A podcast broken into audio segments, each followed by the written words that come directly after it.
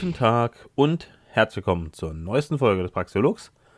Heute zum Thema Sozialisten-Mindset. Warum sind so viele Menschen Sozialisten? Gibt es eine Art Sozialisten-Mindset? Ich sehe da persönlich mehrere Aspekte, die oft zusammenfallen, die aber auch nicht alle immer sozusagen gegeben sein müssen sozusagen, es ist eben ein Zusammenspiel verschiedener Glaubenssätze, verschiedener ja, Charakterzüge, die dazu führen, dass äh, Menschen sozialistischen Ideen äh, ja, anheimfallen und sie verfolgen und auch fest an ihnen ja, hängen. Auch wenn man ihnen vielleicht aufzeigt, dass es vielleicht nicht die beste Idee ist, diesen Ideen äh, anzuhängen ich werde mal kurz groß, grob aufzählen, was ich so an Problemen sehe und ich werde auf jeden dieser Aspekte gezielt nochmal eingehen. Zunächst ist da eine Art Pseudo-Mitgefühl, Empathie, Altruismus, der gerne genannt wird. Warum das ähm, Pseudo-Mitgefühl ist oder Pseudo-Altruismus oder warum das kein echter Altruismus in dem Sinne ist, wie die Menschen es gerne sozusagen vor sich hertragen, erkläre ich gleich dann überhaupt auch damit verbunden so eine Art Gerechtigkeitsempfinden, ähm, ein Empfinden von Fairness, dass das äh, System, das wir aktuell haben, nicht fair ist und dass diese Zustände ja, äh, bereinigt werden müssen. Da sehe ich vor allem das Problem, dass ähm, sie die Ursachen falsch zuschreiben. Dann die Idee des Blank Slates, dass äh, Menschen von Natur aus gleich sind dass nur die Umgebung, die Erziehung, das, was sie erleben in ihrem Leben, die Sozialisierung äh, mehr oder weniger den Menschen formen und es nichts Inneres gibt und dass Gleichheit, also wirklich absolute Gleichheit, also gleiche Ergebnisse, Ergebnisgleichheit erstrebenswert ist. Das hängt damit zusammen. Dann gibt es ja diese verschiedenen äh, moralischen Geschmäcker. Äh, das hat äh, Jonathan Haidt in seinem Buch, wie heißt es, The Righteous Mind, glaube ich, genau ähm, dargelegt. Das heißt, die haben halt bestimmte ähm, Geschmacksnerven besonders ausgeprägt, die eben, ja, diese Fairness im Sinne von ähm, Ergebnisgleichheit besonders ausgeprägt eben haben. Dann ähm, sehe ich allgemein, das ist bei vielen Menschen, das ist nicht nur bei Sozialisten, aber bei, bei allen Etatisten, man kann auch sagen, vielleicht Etatisten-Mindset, äh, ist äh, Stage One Thinking. Das ist eben, man sieht immer nur den nächsten Schritt, man kann nicht zwei, drei, vier Schritte in die Zukunft äh, denken, sozusagen. Man kann die Folge von Handlungen, die Folgen nicht wirklich abschätzen. Dann der wichtigste Punkt oder einer der wichtigsten Punkte ist ähm, fehlendes Wissen und falsches Wissen. Also vor allem äh, ökonomisch falsches Wissen. Das hängt auch viel mit äh, Propaganda und Indoktrination zusammen.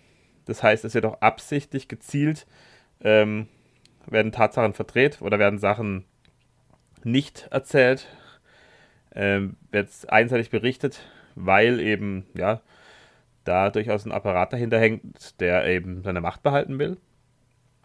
Das heißt, da ist viel Ideologie dahinter und auch sowas wie Polylogismus spielt da rein. Das heißt, dass man, ähm, das ist so eine marxistische Annahme, was auch Mises schon angesprochen hat, dass er so gemacht hat, als ob es verschiedene Formen von Logik gäbe. Es gibt also nicht eine Logik laut diesen Polylogismus-Leuten, sondern eben, ja, zum Beispiel Weiße haben eine eigene Logik, äh, Schwarze haben eine eigene Logik oder Männer- und Frauenlogik ist unterschiedlich, so solche Sachen. Und dann kann man natürlich diese Gruppen gegeneinander aufspielen und eben, ähm, ja, sozusagen die Wahrheit vertreten. Das also wird halt gemacht, dass es nicht sowas wie eine Wahrheit gibt. Also eine Wahrheit im Sinne von objektiver Realität da habe ich auch ja mal eine Folge dazu gemacht, was ich damit meine. Also es ist nicht so, dass ich glaube, dass Menschen die Wahrheit jemals komplett erkennen können. Das ist nicht die, meine Meinung, aber eben schon, dass es sowas wie eine objektive physische Realität gibt. Das, das meine ich damit Wahrheit, sozusagen eine echte Welt. Und natürlich gibt es subjektive Positionen, Blickwinkel auf diese Welt, aber die ändern eben nichts an dieser echten Welt, die durch kausale Zusammenhänge bestimmt ist. Dann äh, haben wir natürlich auch noch eine mangelnde Kreativität. Das heißt, man kann sich aus Gewohnheit keine andere Welt vorstellen. Und auch ein ganz wichtiger Punkt, wahrscheinlich sogar einer der wichtigsten auf Dauer, ist die Angst vor der Verantwortung. Also Angst davor, dass eben, dass man in einer freieren Welt, auf einem freieren Markt schlechter dastehen würde. Und die ist bei manchen Leuten durchaus begründet, bei den meisten aber nicht. Also bei der Mehrheit definitiv nicht. Aber es gibt natürlich Leute, die zum Beispiel Jobs haben, die vielleicht auf dem freien Markt nicht oder weniger nachgefragt werden würden. Und die müssten natürlich dann was anderes machen. Die müssten dann mit anderen Tätigkeiten ihr Geld verdienen. Und das wollen sie natürlich nicht. Das heißt, es ist auch eine Form von äh, es sich leicht machen. Also man versucht sozusagen auf Kosten anderer zu leben. Ob es funktioniert, ist wieder eine andere Frage. Ob es so eine Illusion ist. Und natürlich, je nachdem, wie die Menschen drauf sind, ist es natürlich auch ein Mittel, äh, Macht zu erreichen, weil eben, ja, Sozialismus ist immer ja, Übertragung von äh, Einfluss, Macht auf staatliche Strukturen. Und wenn man innerhalb dieser staatlichen Strukturen ist, hat man damit automatisch auch mehr Macht, mehr Einfluss auf andere. Man kann mehr bestimmen, was andere äh, zu tun und zu lassen haben.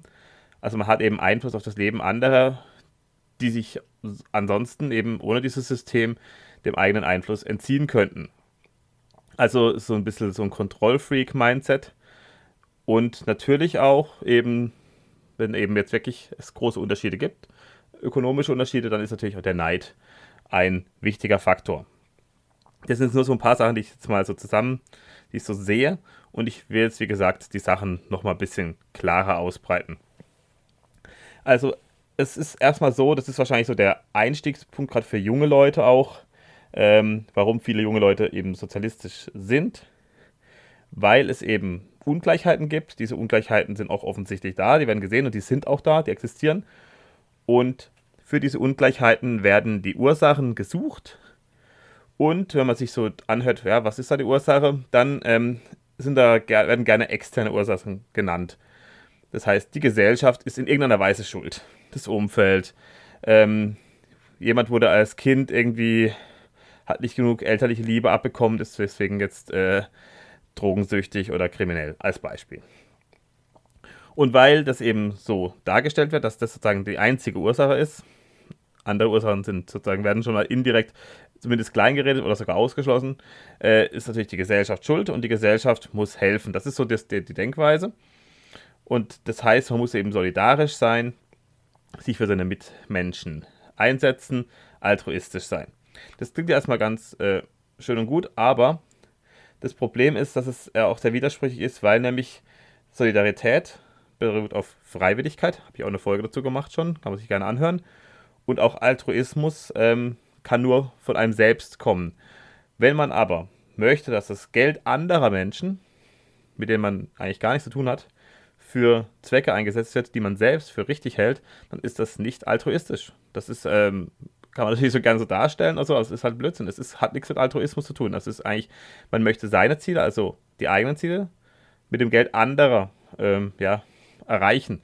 Und das ist eigentlich eher egoistisch, weil man möchte, das sind ja die eigenen Ziele. Jetzt dieser Person helfen. Das kann man natürlich sagen, ja, Menschen helfen ist ja was Gutes. Ja, das ist zum Teil schon was Gutes, aber es kann auch in einigen Fällen eben was Schlechtes sein. Also wenn man jemanden zum Beispiel, der jetzt drogensüchtig ist, immer weiter bestärkt darin, seine Sucht auszuleben und sozusagen ihn ähm, ihn immer wieder enabled, immer wieder ihm ermöglicht, diese neu, also neue Drogen zu kaufen, dann hilft dieses dieser Person auch nicht. Das heißt, vielleicht ist eben dieser schwere Gang, sozusagen dieses, dass man mal kurz äh, den Entzug hat, der vielleicht härter ist und das ist vielleicht unschön, ist aber vielleicht auf Dauer trotzdem der bessere Weg. Das heißt, helfen und vor allem Geld auf irgendeine Sache schmeißen, auf ein Problem schmeißen, ist nicht unbedingt der richtige Weg. Oft ist es der falsche Weg. Also oft ist eben so dieses kurzzeitig, ähm, ja, das Ganze kaschieren, die Probleme kaschieren aber langfristig ja, führt es eben nicht unbedingt zum besten Ergebnis. Dann kommt es eben dazu, dass man sich mit irgendwelchen Minderheiten und Opfergruppen solidarisiert. Das heißt, diese Ungleichheit betrifft dann bestimmte Gruppen mehr als andere. Auch da wird eben nicht geguckt, ob die Gruppen selber für irgendwas tun, ähm, was die Ursache ist. Also ähm, werden die sozusagen kriminalisiert, weil sie eine gewisse Hautfarbe haben, oder ist ihr Verhalten äh, da auch relevant? Und das, also, das, was ich halt immer so sehe, und das ist wirklich das Hauptproblem, ist, dass das Verhalten oft eine deutlich geringere Rolle spielt. Also Handlungen von Menschen werden irgendwie so ein bisschen ignoriert oder zumindest als nicht so relevant eingestuft. Aber irgendwelche Gruppenzugehörigkeiten, die durch ähm, Geburtsmerkmale festgeschrieben werden, wie eben Geschlecht, Hautfarbe und andere Sachen, die, denen wird eben eine große Wichtigkeit zugeschrieben. Das ist auch, hat sehr viel mit Ideologie zu tun, die auch eben durchaus dafür gedacht ist, eben diese Menschen in Gruppen einzuteilen, um dann irgendwie so eine, ja, die Menschen eben aufzuteilen, so die, die wieder Imperer-mäßig, also eben Leute werden aufgeteilt in verschiedene Gruppen, die sich gegenseitig bekämpfen und dann eben werden so Scheingefechte ähm, ja, aufgebaut, die dann aber auch zu richtigen Gefechten werden mit der Zeit, um eben von vielleicht realen Problemen abzulenken. Das ist durchaus eine der Strategien, die man dahinter vermuten kann, aber eben viele fallen drauf ein oder vielen, viele gehen da mit. Es ist eben so, dass gerade Sozialisten gerne eben diese Position der Schwachen einnehmen, ähm, immer sozusagen aus deren Perspektive alles betrachten wollen und eben sagen, dass diese Ungleichheit, die existiert, durch die Unterdrückung durch das System kommt oder durch die Mehrheit. Der Witz daran ist, dass das System größtenteils sozialistisch ist. Das heißt, ähm, das System, was sie eigentlich selbst errichtet haben, ist unterdrückerisch, das ist es auch wirklich. Und es führt auch zu Ungleichheiten, zu, zu, äh, zu Ungerechtigkeiten. Das ist auch so. Aber das wird eben nicht richtig analysiert. Das heißt, es wird dann wieder anderen Ursachen, den bösen Reichen, Kapitalisten, wem auch immer, äh, wird es zugeschrieben, statt dem System. Das heißt, sagen die, und, und, dann eben auch so, dass irgendwie dieses, dieses, dass die Mehrheit, ähm, ja, weniger Recht hat als die Minderheit sozusagen. So dieses Minderheitendenken, dieses Opfergruppendenken, das ist halt schon stark ausgeprägt. Und dann, also zumindest aktuell, deshalb eher in diesem Woken-System zumindest so. Aber das auch, ist auch eine Form von ja, Sozialismus oder von sozialistischem Mindset. Jedenfalls ist es so, dass eben diese, ja, diese Ungleichheit als Problem gesehen wird. Ungleichheit ist nicht zwingend ein Problem, also wenn sie auf gerechtem ähm, Wege entstanden ist, also Regel, also unter gleichen Regeln eben einer besser war als der andere, dann ist es eben, dann ist derjenige halt besser, hat halt sozusagen vielleicht auch besser seinen Mitmenschen gedient, dann ist eben diese Ungleichheit, zum Beispiel ähm, in Form von Wohlstand oder auch anderen Punkten, äh, nicht ungerechtfertigt, das heißt, sie ist auch nicht ungerecht dadurch, dann muss sie auch nicht gelöst werden. Aber eben weil sie das als Problem sehen, diese Ungleichheit, wird der Staat gerufen, es wird nach einer Intervention gerufen und der soll eben diese Ungleichheit bekämpfen, er soll da eingreifen, er soll ähm, Geld umverteilen von den Privilegierten zu den Unterprivilegierten. Und diese Umverteilung, diese Eingriffe, die äh, lösen die Probleme gar nicht, sondern sie ähm, führen nur weiter in die Interventionsspirale, weil dadurch zum Beispiel eben neue echte Ungerechtigkeiten entstehen durch den Staat weil eben diese Ungleichheit vielleicht einen Grund hat, die, der wirklich in dem Handel der Personen liegt. Das heißt, ähm, gutes Handeln wird bestraft, schlechtes Handeln wird belohnt. Das ist schon mal so eine Sache, ähm, wo eben insgesamt eine falsche Entwicklung anstößt. Dann werden Abhängigkeiten geschafft, geschaffen, das heißt, die Leute, die eben Geld empfangen vom Staat, werden abhängig gemacht. Ähm, die anderen werden sozusagen in ihren, ja, in ihren Möglichkeiten beschnitten, weil sie weniger äh, finanzielle Mittel haben.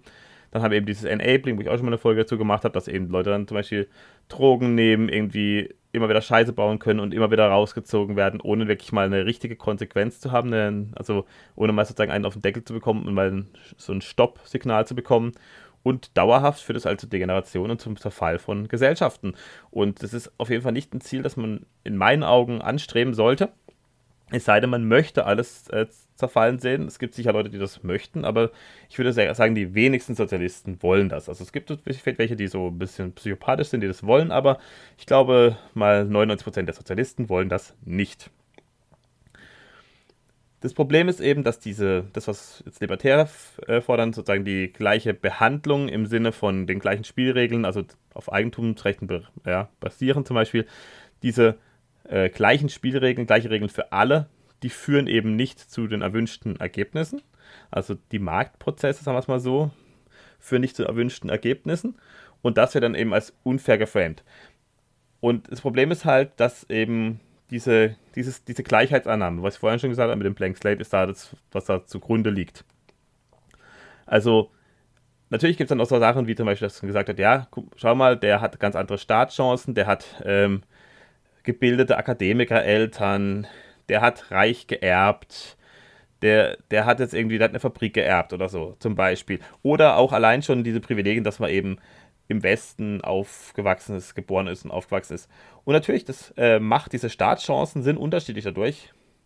Aber das Problem ist, wenn man da jetzt eingreift und eben wieder mit unfairen, äh, mit ungerechten Mitteln versucht, das Ganze auszubügeln, dann äh, erzeugt man wieder automatisch neue Ungerechtigkeiten. Und jetzt jemand, jemand, der eben vielleicht seinen Kindern was vermachen will, der hat dafür vielleicht auch hart gearbeitet, vielleicht hat er eben sehr viel Nutzen gespendet und das ist oft so, also zumindest auf dem freien Markt ist es so. Und dann ist es gerade kontraproduktiv diesen Leuten, die eben schon sowieso schon größeren Nutzen erzeugt haben, größeren Nutzen gespendet haben, äh, die Sachen wegzunehmen, um es dann irgendjemandem zu geben, der vielleicht halt alles verbockt hat in seinem Leben. Das ist durchaus möglich. Es gibt natürlich auch äh, Schicksalsschläge, wo jemand vielleicht echt nichts dafür kann, aber den Menschen wird auch nochmals eher geholfen. Also das auch, äh, sieht man ja auch, gerade in freiheitlicheren Systemen wird den Menschen auch, äh, ist diese, diese Nachbarschaftshilfe, diese Nächstenhilfe sozusagen, die ist da viel größer ausgeprägt. Wenn man jetzt natürlich irgendwie den Leuten 60, 70 Prozent ihres Geldes wegnimmt, und umverteilt, dann ist ja logisch, dass sie eben mit den restlichen 30, 40 Prozent nicht mehr irgendwie groß so spendabel umgehen. Das ist eigentlich klar. Aber wenn man eben jetzt den Leuten mehr lassen würde oder deutlich mehr lassen würde, dann würden sie vielleicht auch mehr eben wieder spenden. Das sieht man auch in allen Ländern, wo das so ist. Und sie würden vor allem den Leuten spenden, die sie für, ähm, ja, für würdig halten, das Geld zu bekommen. Und da liegt auch wieder das Problem, weil nämlich das wollen eben Sozialisten auch nicht, zumindest die Mächtigen nicht, weil ähm, sie wollen, dass eben alle sozusagen gleich was bekommen, unabhängig davon, wie sie sich verhalten. Das ist eben das Problem. Das Verhalten spielt zu wenig Rolle, eine Rolle. Ähm, und dann haben wir halt auch wieder dieses das grobe Mindset, was wir eigentlich immer haben, ist dieses, der Zweck heiligt die Mittel. Mindset ist da irgendwie, schwingt immer mit. Und das ist ein problematisches Mindset. Ich mache dann nochmal eine extra Folge dazu. Auf jeden Fall geht es halt darum, dass sie das unfaire System, wie sie es nennen, äh, reparieren wollen und diesen Ausgleich schaffen wollen, aber dabei eben Bewährtes zerstören. Zum Beispiel ähm, wird über dieses Sozialsystem langsam die Familie aufgelöst, was aber lange eben funktioniert hat und vor allem das hat besser funktioniert als die Sozialsysteme, wo eben Menschen nur eine Nummer sind, also wo alles bürokratisch geregelt wird, während in der Familie eben eine echte Reziprozität da ist.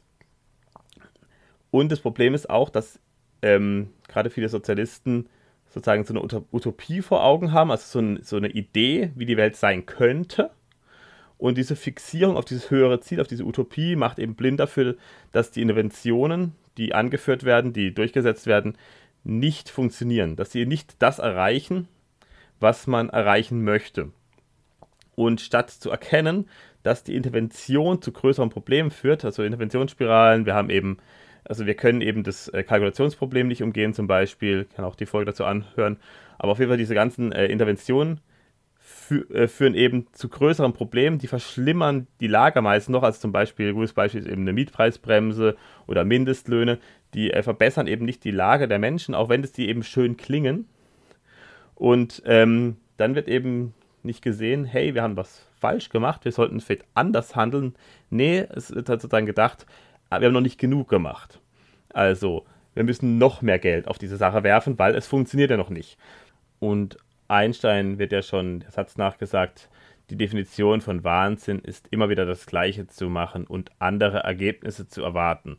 Und das ist eben hier auch der Fall. Also immer wieder wird das Gleiche gemacht. Ähm, es wird immer wieder sich gewundert, dass es nicht funktioniert. Und das führt insgesamt eben ins Verderben äh, Schafarewitsch hat es als Todestrieb bezeichnet. Der Todestrieb in der Geschichte ist auch ein sehr interessantes Buch. Da geht es um Sozialismus oder sozialistische Ideen seit der Antike. Das ist nämlich keine neue Idee, sondern diese Ideen sind äh, schon lange vorhanden. Um, auf jeden Fall, da werde ich wahrscheinlich auch mal eine Folge dazu machen, weil das Buch sehr interessant ist. Ich muss es nur mal wieder lesen, weil es schon drei, vier Jahre her ist, dass ich es gelesen habe. Dann ist bei vielen Menschen, die sozialistisch denken, auch feststellbar, dass das Wissen über Geschichte teilweise fehlt oder sehr einseitig ist. Zum Beispiel, dass über sozialistische Gräueltaten hinweggesehen wird oder sozusagen so gemacht wird, als ob die notwendig äh, gewesen wären zur Zielerreichung oder sie werden als rechts bezeichnet, dass auf einmal dann eben Stalin Faschist ist und Mao, dass die Faschisten sind oder äh, ja, dass sie eben dann einfach sozusagen dem anderen Lager zugeschrieben werden, den Bösen zugeschrieben werden. Ich meine, die sind böse, aber dass sie halt eben nicht als sozusagen Sozialisten oder Kommunisten gesehen werden. Oder es ist eben kein richtiger Sozialismus, die haben es nicht richtig umgesetzt und so weiter. Diese ja, diese Ausreden, die da im Endeffekt gesucht werden, um das Ganze klein zu reden, schön zu reden, oder eben dieses komplett Doubling Down, was manche jetzt auf Twitter machen, das sind halt so dann diese Keyboard Warrior, die dann äh, tanky sind und das Ganze abfeiern und, und schade finden, dass nicht noch ein paar hundert Millionen mehr verreckt sind. Also das ähm, gibt es ja auch. Ähm, und diese Ausreden und diese Glaubenssätze, dass es eben vielleicht doch echter Sozialismus war und vielleicht doch am Sozialismus doch äh, an, der, an der Idee sozusagen liegt, das wird, ähm, ja, wird ignoriert oder wird, wird geleugnet und wird auch nicht hinterfragt. Dann fehlt natürlich auch das äh, Wissen über Ökonomik an sich. Ähm, ökonomische Prinzipien werden nicht verstanden. Es wird auch ähm, nicht verstanden, dass es eben durchaus ökonomische Gesetze gibt, die man äh, nicht umgehen kann. Und dass eben gerade die Austrians da auch mit einer sehr neutralen Betrachtung, also man kann ja auch äh, der österreichischen Schule problemlos den Sozialismus alles erklären. Also es funktioniert ja. Es ist ja nicht so, dass es irgendwie nur den Kapitalismus erklären würde, sondern eben jedes System kann damit erklärt werden. Ähm, und da wurde eben die Undurchführbarkeit von Mises bewiesen, ähm, vor über 100 Jahren. Eben durch das Kalkulationsproblem, dass das nicht gelöst werden kann äh, mit Planwirtschaft und dass es dieses ökonomische Wissen fehlt und ähm, das Wissen über reale Verhältnisse in vielen Ländern, das fehlt auch. Also wenn man eben jetzt sich so bestimmte Daten anschaut, dann kann man eigentlich beobachten, dass die Welt im Schnitt deutlich besser wird, zumindest seit eben bestimmte Märkte geöffnet wurden. Das kann man auch sehen, dass eben zum Beispiel die Ungleichheit ähm, in den 70er Jahren noch viel größer war, als eben noch sehr viele Staaten sozialistisch waren und die Abkehr vom Sozialismus oder von einem zu krassen durchgeführten Sozialismus, sagen wir es mal so, äh, die hat eben dazu geführt, dass die Marktkräfte Wohlstand schaffen konnten und überall, wo man immer mehr eingegriffen hat, hat sich das verlangsamt. Also diese Innovationskraft, dieses Wirtschaftswachstum, dieser Wohlstandsgewinn ist da überall rückläufig geworden und die Probleme haben zugenommen mit zunehmender Intervention. Das Wirtschaftswunder in Deutschland ist dafür ein gutes Beispiel, weil Ludwig Erhard ja eben alle möglichen Preiskontrollen und andere staatliche Eingriffe abgeschafft hat. Also er hat eigentlich diese ganzen Eingriffe runtergefahren, abgeschafft und dadurch den ähm, Markt deutlich freier gemacht und dadurch kam es eben zu diesem Wohlstandsgewinn. Nicht durch irgendwie Sozialsysteme oder durch mehr Umverteilung und mehr irgendwas, sondern eben genau durchs Gegenteil davon. Die Leute konnten sich ähm, wieder eben mehr das leisten, was sie selber nachfragen, was sie selber haben wollten und eben nicht das, was irgendein Bürokrat ihnen vorgibt. Und das hat funktioniert. Und es ist auch so, dass eben in vielen Ländern, wo das aktuell so ist, dass wir eben äh, eine Befreiung der Märkte haben, wo eben die Möglichkeiten steigen, auch durch Internet zum Beispiel, ähm, die Leute eben mehr Informationen er, äh, mehr erhalten und äh, mehr lernen können und besser verknüpft sind, besser vernetzt sind, haben wir eben diesen, ja, diesen Wohlstandszuwachs.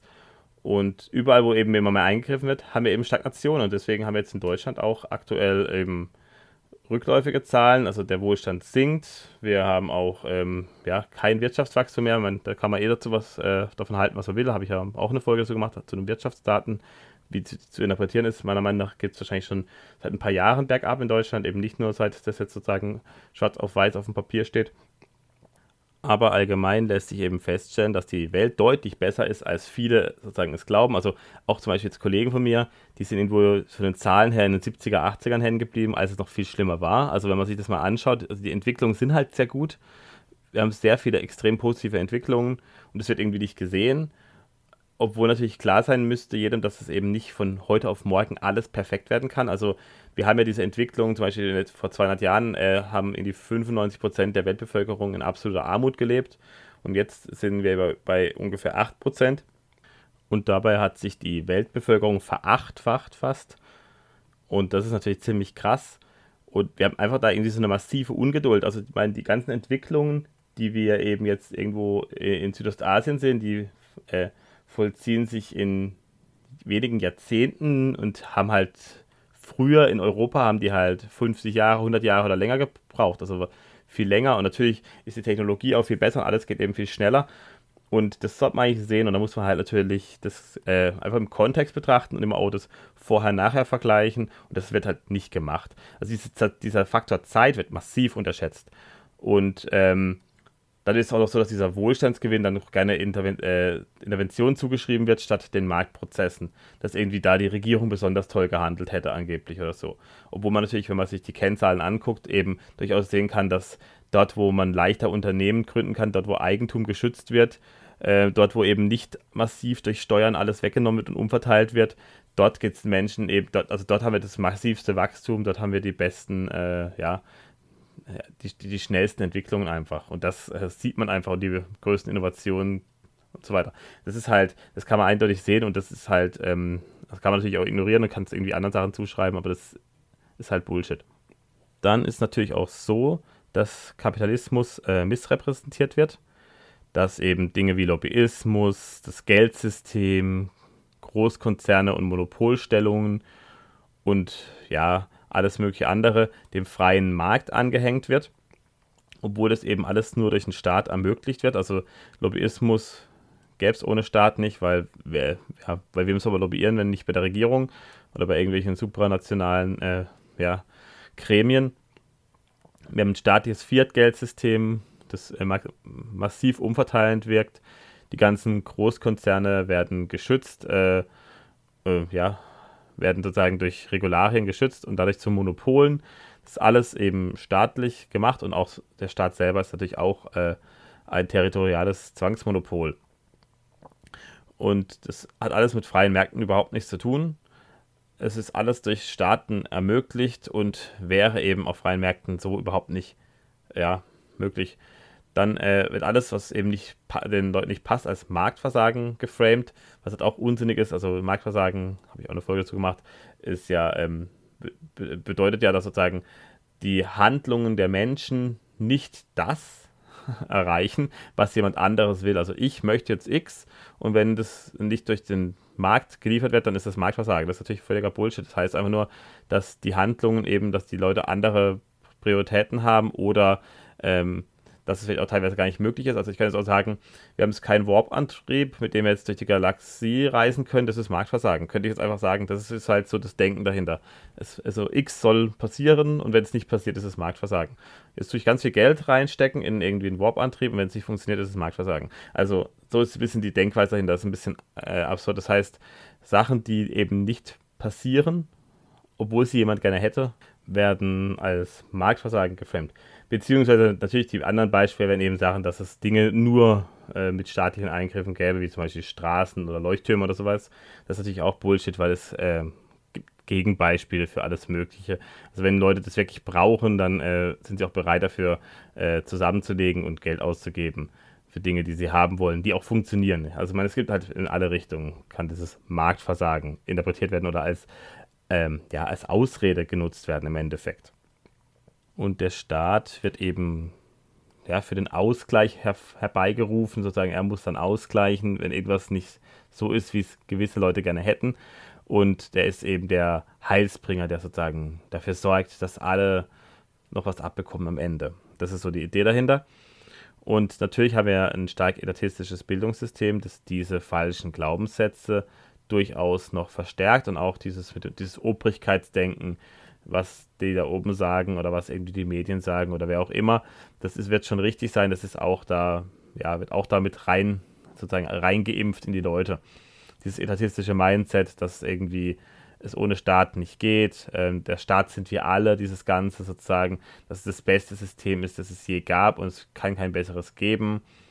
Dass diese, diese Überhöhung der Mitbestimmung, dieses Demokratie als Demokratie als Ideal und der Punkt ist halt, dass man dabei gar nicht auf die Idee kommt, dass, ähm, das, dass die Selbstbestimmung eigentlich das Ideal sein sollte.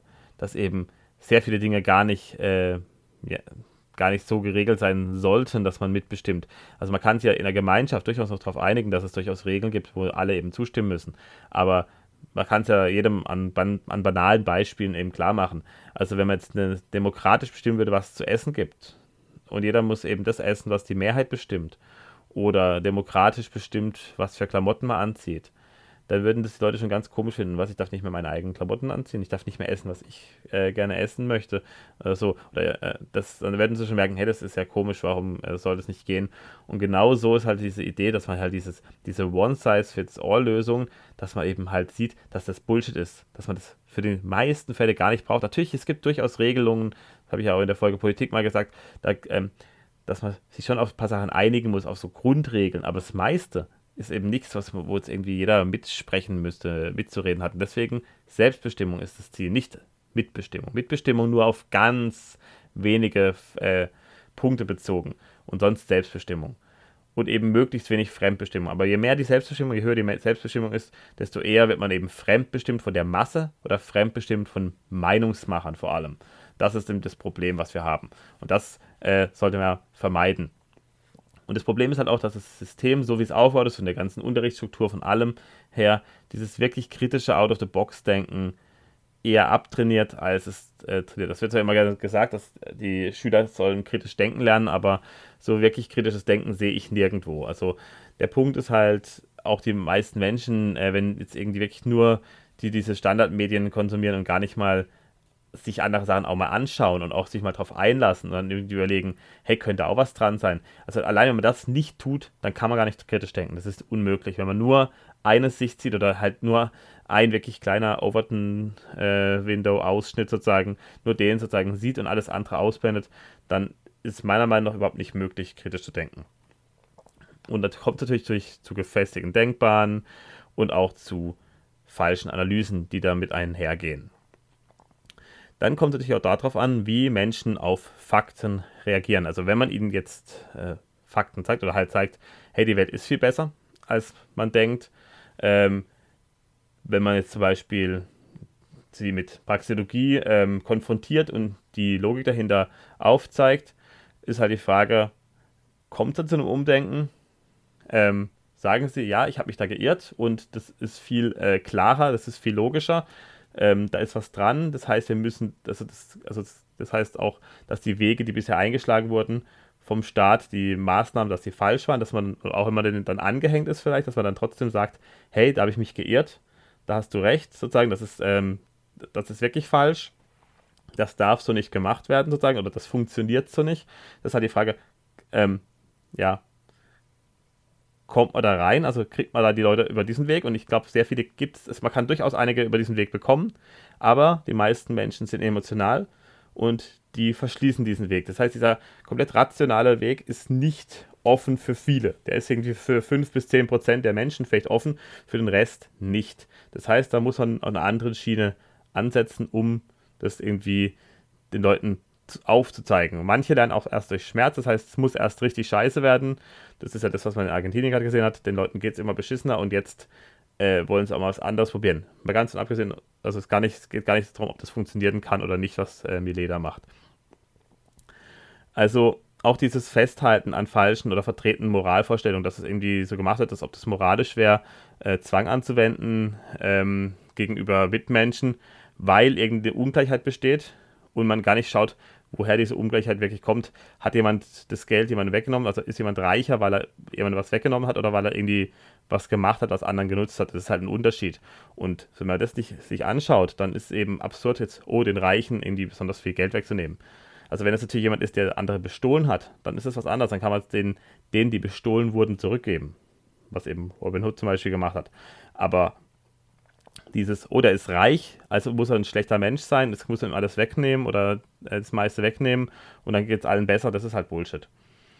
Und auch, dass ähm, diese Dysfunktionalität erkennen. Also wenn Sachen halt wirklich nicht funktionieren, Maßnahmen nicht funktionieren, wie zum Beispiel Mindestlöhne, Mietpreisbremsen und so weiter, wenn dass die eben nicht funktionieren können, das auch zu erkennen und auch einzusehen und dann eben auch deswegen davon ab, äh, ja, abzukommen, davon diese Dinger durchsetzen zu wollen dass man eben diese Abschätz bessere Abschätzung von Folgen äh, bekommt, dass man sozusagen besser, klarer abschätzen kann, äh, ja, warum geht es vielleicht nicht, was ich da auch sozusagen, ich habe zwar dieses Ziel und fände es zwar schön, aber so und so funktioniert es eben nicht, dass eben das klar wird.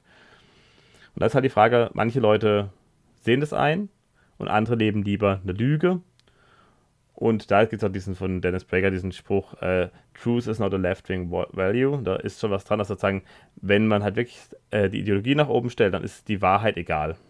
Und das ist auch das Hauptproblem an Ideologien, die auf ein konkretes, exaktes Ziel ausgerichtet sind und nicht auf den Weg dahin. Also wo eben das Ziel im Vordergrund steht und es egal ist, wie man dahin kommt. Es ist Pflicht, dahin zu kommen, kostet es, was es wolle. Also dieses über Leichen gehen, dieses der Zweck heiligt die Mittel denken und dann eben auch eine Lüge leben oder ähm, an der Lüge festhalten, weil das Ziel so schön ist und weil das Ziel doch so toll ist und so, ähm, so gut wäre, wenn es so wäre. Also diese Utopie, die erreicht werden soll, aber nicht erreicht wird und auch nicht erreicht werden kann, zumindest nicht auf diesem Weg, der gewählt wird.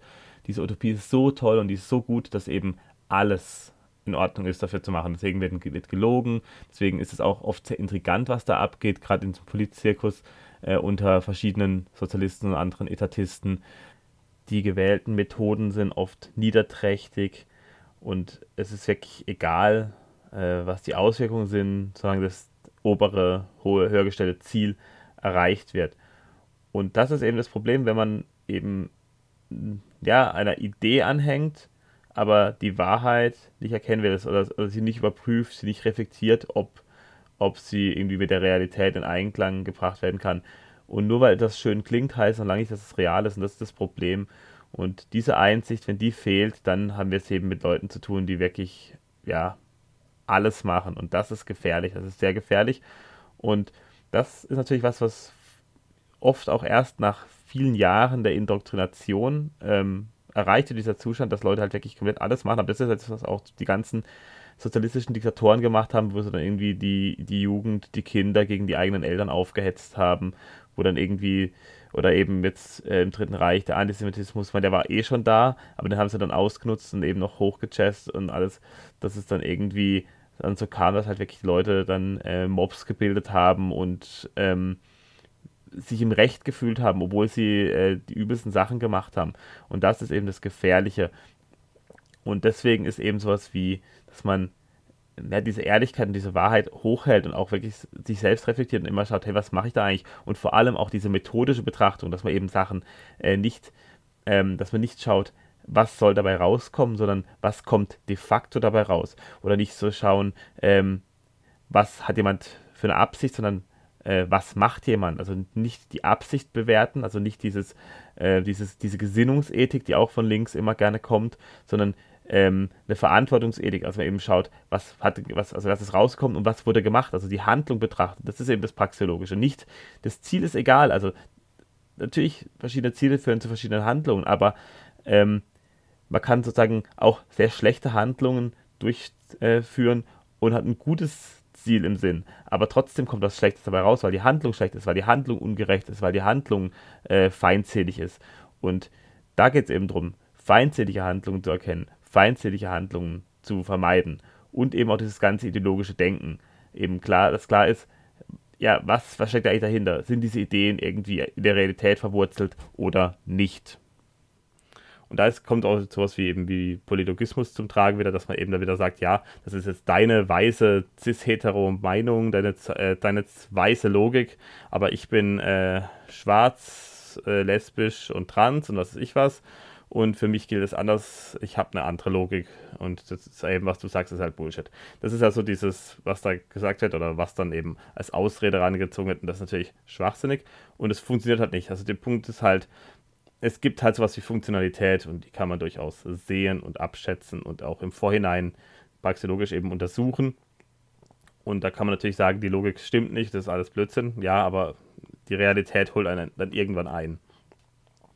Ein wichtiger Punkt ist natürlich, dass Menschen gerne auf Kosten anderer leben würden und dass sie eben hoffen, dass sie von der Ausbeutung der Produktiven mehr profitieren als man selber eben abgeben muss. Das heißt, mehr von den Steuern profitieren, als man selber Steuern reinzahlt. Mehr von der Umverteilung äh, rauszubekommen, als man eben reingibt. Und das ist das, was Bastian schon gesagt hat, dass eben das eine große Fiktion ist, dass das ginge. Es ist natürlich so, dass dann eben weitere Unproduktive, die es vielleicht ohne dieses ganze System gar nicht gäbe, also irgendwie bestimmte äh, in der Bürokratie bestimmte Stellen oder auch Politiker an sich und so, dass die eben gar nicht gäbe. Das heißt, man muss eben schon mal diesen Apparat mitfinanzieren. Das ist schon mal ein großer Batzen Geld, wo eben was versickert. Und dass man dann auf die Idee kommt, dass man dann irgendwie groß viel mehr rausbekommen würde, das gilt für Einzelne schon, aber für die wenigsten.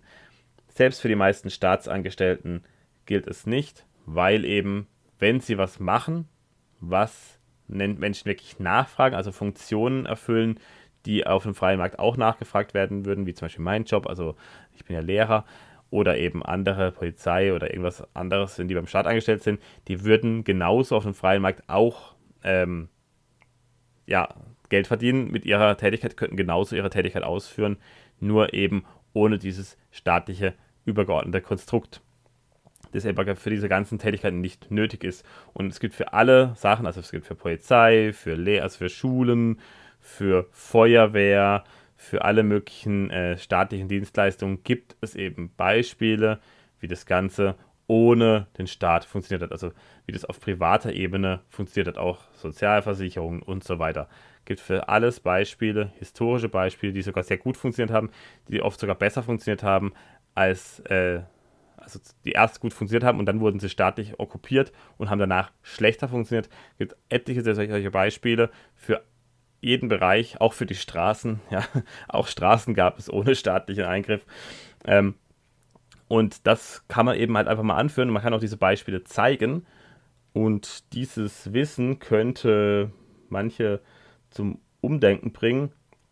Aber auch hier ist eben wieder dieser Fall, das, was ich vorhin schon am Anfang angesprochen habe, dass viele Menschen eben unkreativ sind, dass sie sich eben nicht vorstellen können, trotz historischer Beispiele nicht. Das heißt, da ist dann eben die einzige Möglichkeit, die Leute zu überzeugen, eben Agorismus. Das heißt, diese Strukturen selbst zu schaffen mit Gleichgesinnten und ähm, ein Vorbild zu sein, also eine Vorbildfunktion zu erfüllen und es dann eben den Leuten zu zeigen, dass das geht. Wichtig ist natürlich bei diesem Mindset, das auf andere Kosten leben wollen, dass man eben sich die Dinge nicht verdienen möchte, weil es anstrengend ist, also man möchte nicht wirklich viel dafür tun, sondern man äh, möchte halt, man glaubt einen Anspruch drauf zu haben, möchte die Sachen einfach so bekommen, weil man da ist. Und da spielt natürlich Neid auch eine große Rolle. Also man glaubt eben diesen Anspruch zu haben, andere haben etwas, man möchte das auch haben. Und weil man eben neidisch drauf ist, dass die Leute das auch irgendwas, irgendwas haben, was man nicht hat. Und man sieht aber eben nicht, was diese anderen dafür geleistet haben und denkt irgendwie, man hätte irgendwie den Anspruch drauf, dass irgendwie das eben einem gegeben werden könnte. Gutes Beispiel ist ja eben, zum Beispiel Leute wollen irgendwie Rockstar sein oder irgendwie wollen irgendeine bestimmte Tätigkeit ausführen, die sie ganz toll finden, aber sie müssen halt dafür was tun. Und das wird man nicht einfach so. Also die meisten Leute, die eben wirklich berühmt sind durch irgendwas, die haben halt harte Arbeit da reingesteckt. Also jemand, der halt irgendwie besonders gut ein Instrument spielen kann, der hat da stundenlang jeden Tag geübt, dieses Instrument, und ist deswegen sehr gut geworden. Und die Leute wollen halt irgendwie diesen Fame, den dann Leute haben, die halt was gut können, ohne selber groß was dafür leisten zu müssen. Aber diese Leistung ist relevant, die muss, es muss etwas geleistet werden, um an diesen Punkt zu kommen. Es sind natürlich auch seltene Fälle, dass irgendwelche Leute durch TikTok irgendwie berühmt werden und obwohl sie nichts können oder wenig gemacht haben, das ist durchaus möglich, aber selbst die meisten YouTuber der TikToker sind äh, an dem, was sie gemacht haben, dran geblieben und haben das regelmäßig gemacht. Selbst da war es eben so, dass die sozusagen eine gewisse, schon eine gewisse Energie reingesteckt haben und ähm, kontinuierlich Content erzeugt haben und dadurch dann groß geworden sind. Selbst das ist eben was, wo eben durchaus mit Mühe, mit Arbeit verbunden ist. Und weil man aber eben etwas aus eigener Kraft nicht erreichen kann, weil man auch die Energie nicht reinstecken möchte, möchte man eben, dass der Staat Zwang anwendet, um es einem zu geben. Und das ist halt ein Problem, weil da haben wir wieder diese Ungerechtigkeit, die wir durch den staatlichen Eingriff, durch den Zwangseingriff ähm, ja, erzeugen. Und wir machen das gesamte System natürlich ungerechter dadurch und eben nicht gerechter. Dann haben wir natürlich noch eine Gruppe von Menschen, nämlich die Intellektuellen, die leben davon, dass äh, Ideen entwickelt werden. Und das Problem an Ideen ist, dass sie, äh, ja, im Gegensatz zu dem, was Ingenieure und Techniker machen, nicht von technischen Anwendungen, Maschinen und so weiter handeln, sondern von der Organisation der Gesellschaft nach gewissen Idealen. Und das Problem ist, dass eben technische Geräte getestet werden können und die funktionieren oder sie funktionieren nicht. Also ein Flugzeug, das nicht abhebt, ist halt kein Flugzeug, ist halt ein scheiß Flugzeug und der Ingenieur ähm, wird damit nicht erfolgreich sein, wird damit eben keinen Job bekommen. Wenn aber das Flugzeug fliegt und besonders gut fliegt, besonders hoch fliegt, schnell fliegt und besonders effizient fliegt, dann äh, funktioniert es eben. Bei ähm, irgendwelchen gesellschaftlichen Konstrukten, irgendwelchen Ideen zur Organisation von Gesellschaften haben wir ein Problem, dass ähm, die können an der Realität scheitern. Also natürlich scheitert auch der Ingenieur, der Murks macht, aber bei Ideen ist es so, dass es natürlich viel äh, länger dauert, bis man testen kann, ob diese Dinger, ob diese Ideen scheitern. Und das Scheitern führt auch außerdem auch zu großem Leid und die, Experimente, die man sozusagen durchführen könnte, die würden eben Generationen dauern und man bräuchte halt immer ähm, Gesellschaften, zumindest kleine Regionen, in denen man das dann testen könnte. Und das ist natürlich ein bisschen absurd. Oh, aber es wurde, es wurde natürlich oft getestet. Also es gab ja verschiedene Formen von Sozialismus, die schon ausges äh, ja, ausprobiert wurden und die haben alle nicht gut funktioniert. Und das wird auch weiterhin in der Zukunft so sein.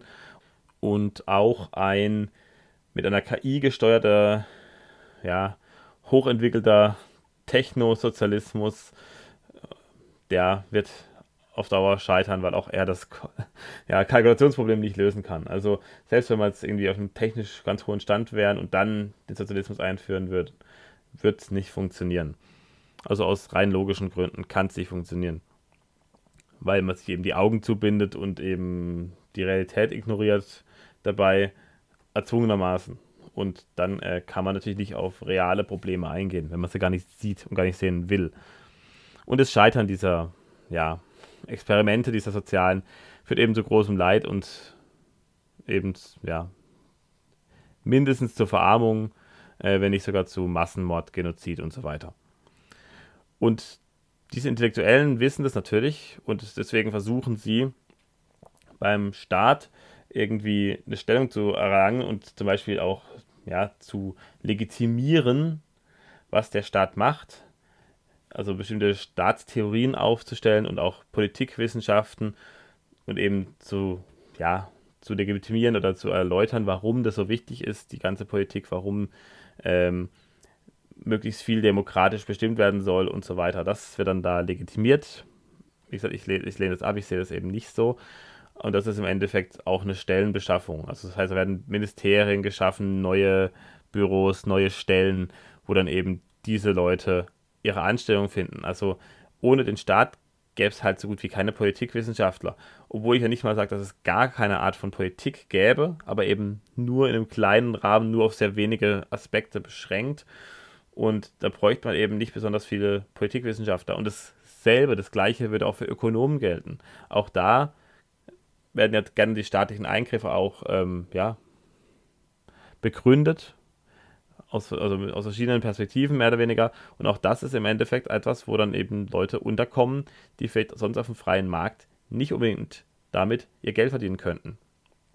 Und hier zeigt sich eben auch wieder eine Form von Neid oder Missgunst gegenüber denen, die sozusagen in der Realität, in der realen Welt leben und für sich selbst zeugen können, selbstständig sind, ähm, Eigenverantwortung übernehmen und ohne Umverteilung klarkommen.